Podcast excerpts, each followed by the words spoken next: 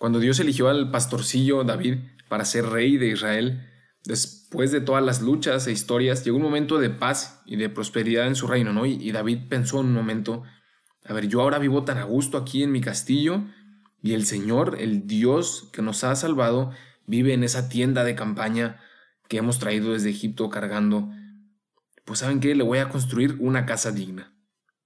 Pues qué buen detalle, ¿no? Del rey David, de agradecimiento. Pero ¿saben qué le respondió Dios?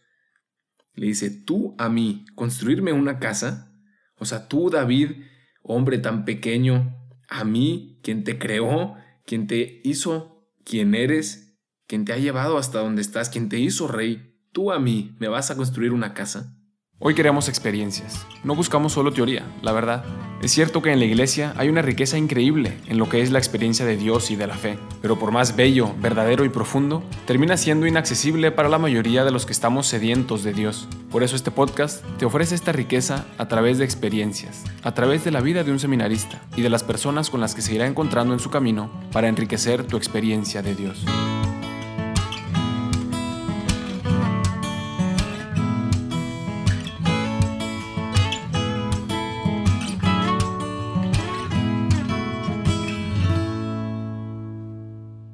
Aquí estamos otro martes, como había prometido hace muchas semanas, tocando otra vez este gran tema.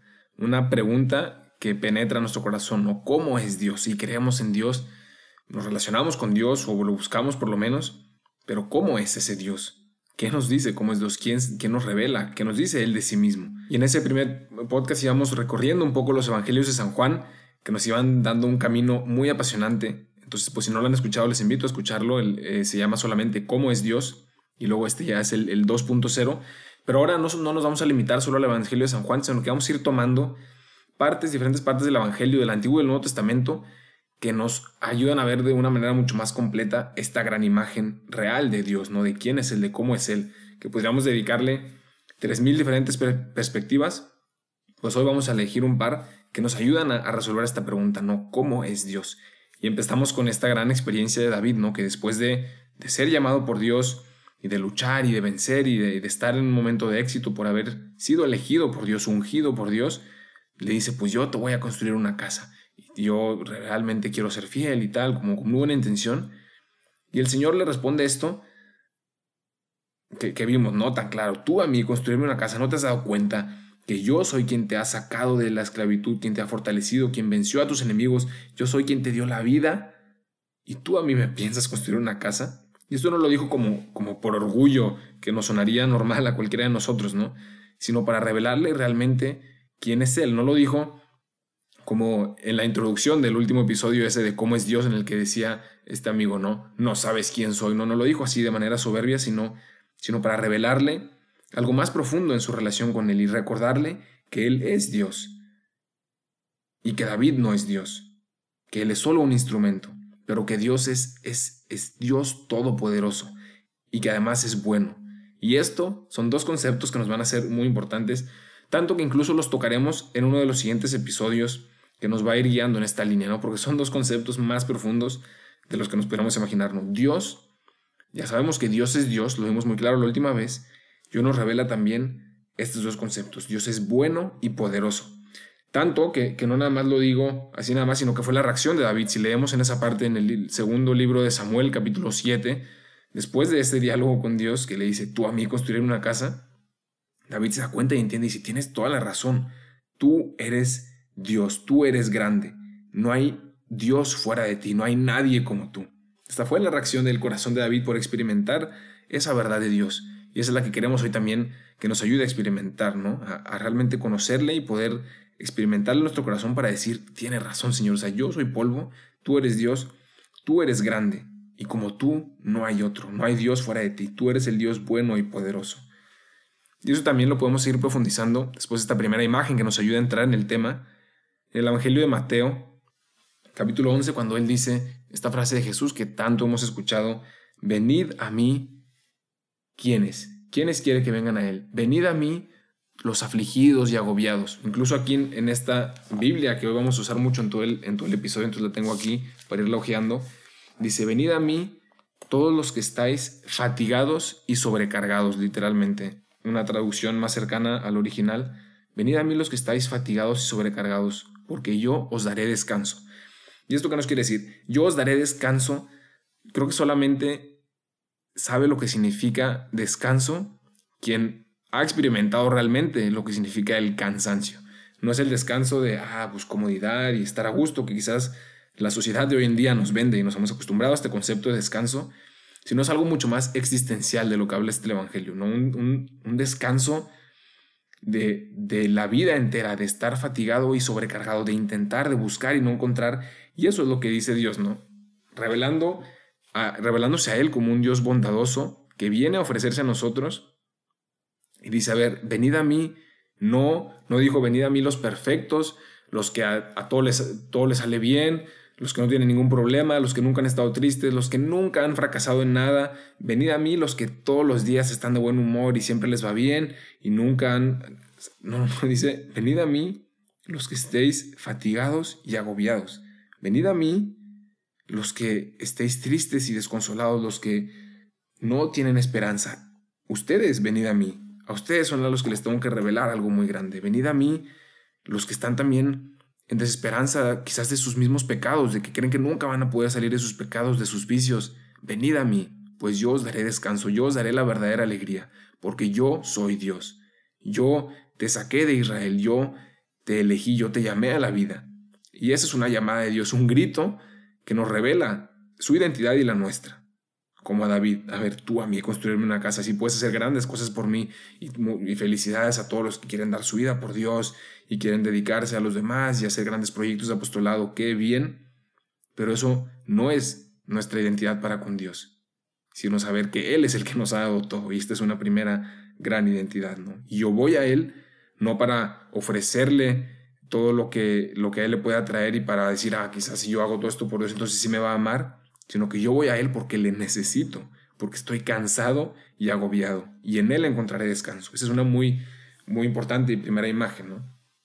Otra que podemos encontrar es en un libro en el Antiguo Testamento que yo realmente dudo que más del 10% de los que están escuchando este episodio hayan leído ese libro o lo vayan a leer alguna vez en la vida. Y es el libro de Oseas, un profeta que Dios eligió en el Antiguo Testamento. Y a mí se me hace, cuando uno entiende aunque sea un poquito, porque realmente mi concepción y conocimiento de la Biblia es muy limitado, pero uno necesita entender, aunque sea un poquito, de la historia de Israel del Antiguo Testamento para descubrir la fuerza de este libro. Y, a través de este profeta, haz cuenta que Dios, o por lo menos así me lo imagino yo, le quiso decir al pueblo de Israel, a ver, ¿cómo les explico en una analogía o en un ejemplo mi amor por ellos? ¿Cómo se los puedo explicar? Y entonces le ocurrió de una manera, dijo, ¿sabes qué? Oseas, vamos a hacer lo siguiente. Y le dice a Oseas, ve, y creo que lo hemos dicho ya también en, alguno de los episodios, no en estos de cómo es Dios, pero en alguno de, los demás, tratando de buscar esta misma experiencia de la grandeza de Dios, y le dice, o sea, ve y, cásate con una mujer infiel. Y dices, ¿cómo es? Eso es dramatismo. O sea, ve y ama y dedícale tu vida entera a alguien que a ti no te ama.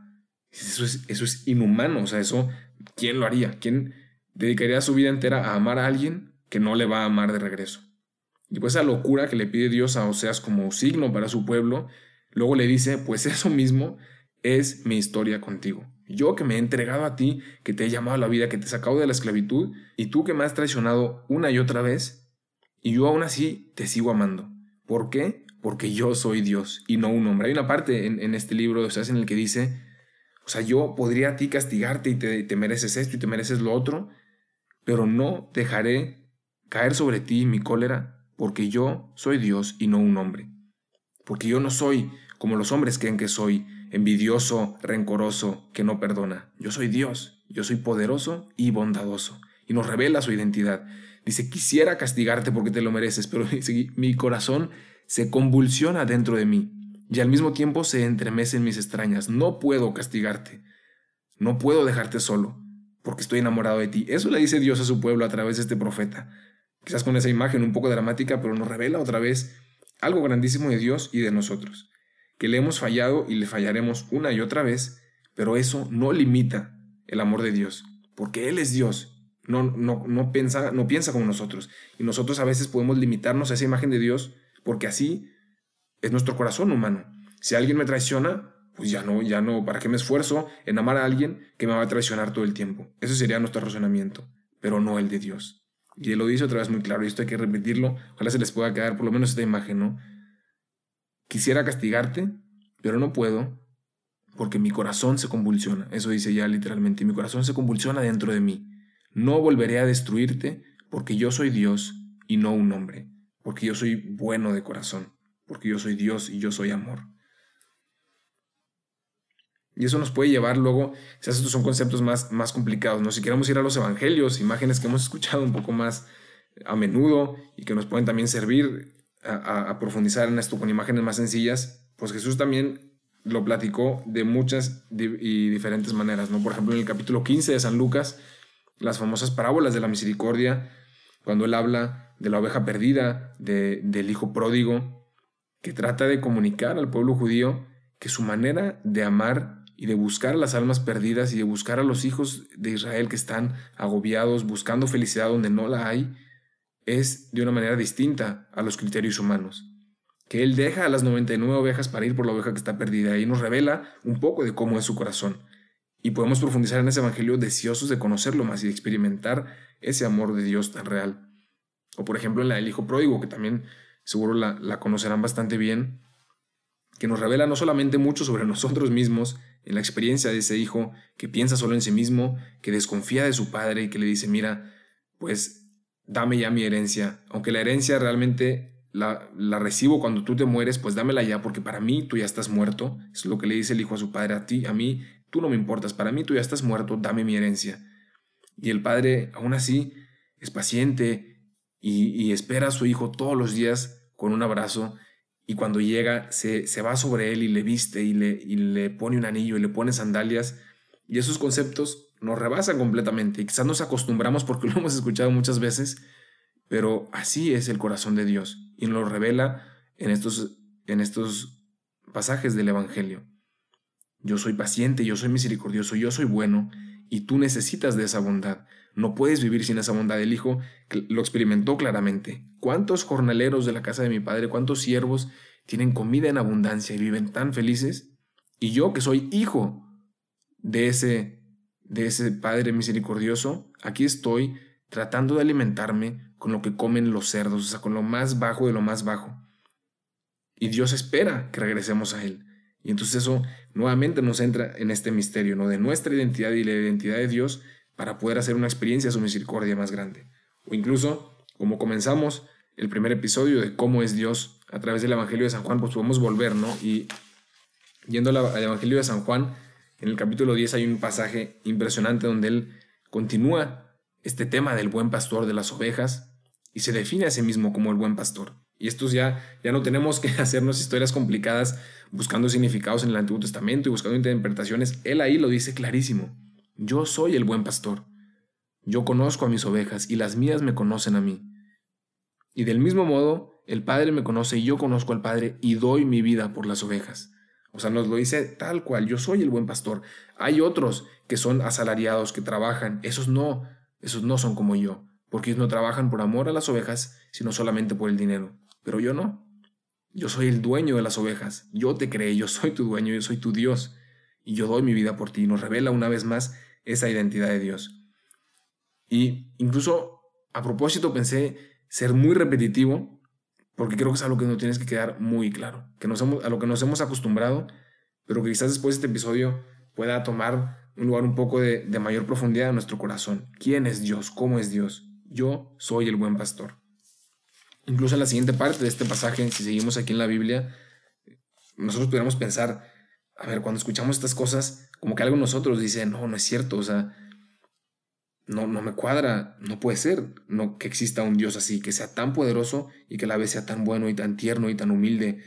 Está loco. Y, y en este mismo pasaje, en el capítulo 10, dice, se produjo otra vez una disensión entre los judíos por estas palabras, y muchos decían, tiene un demonio, está loco, ¿por qué le escucháis? Y esa misma reacción surge también en nuestro corazón, quizás porque la siembra el demonio, de decir, eso no puede ser verdad, está loco, un Dios no puede ser así, y nos mete en nuestros criterios humanos una vez más, Él está loco, ¿por qué lo escucháis?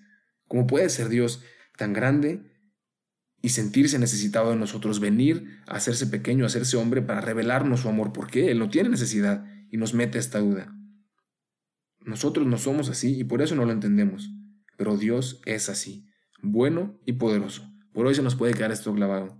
Dios es bueno y es poderoso. Quiere decir, es capaz de amarme, es capaz, porque es todopoderoso, pero también lo desea de corazón. Es capaz de amarme y desea amarme. Y me ama de verdad. Es la clara tarea de buscar en nuestra propia vida, y este es el reto que les lanzo una vez más, buscar en mi propia vida, en mis experiencias de Dios, buscar redescubrir, redefinir y renovar mi imagen de Dios.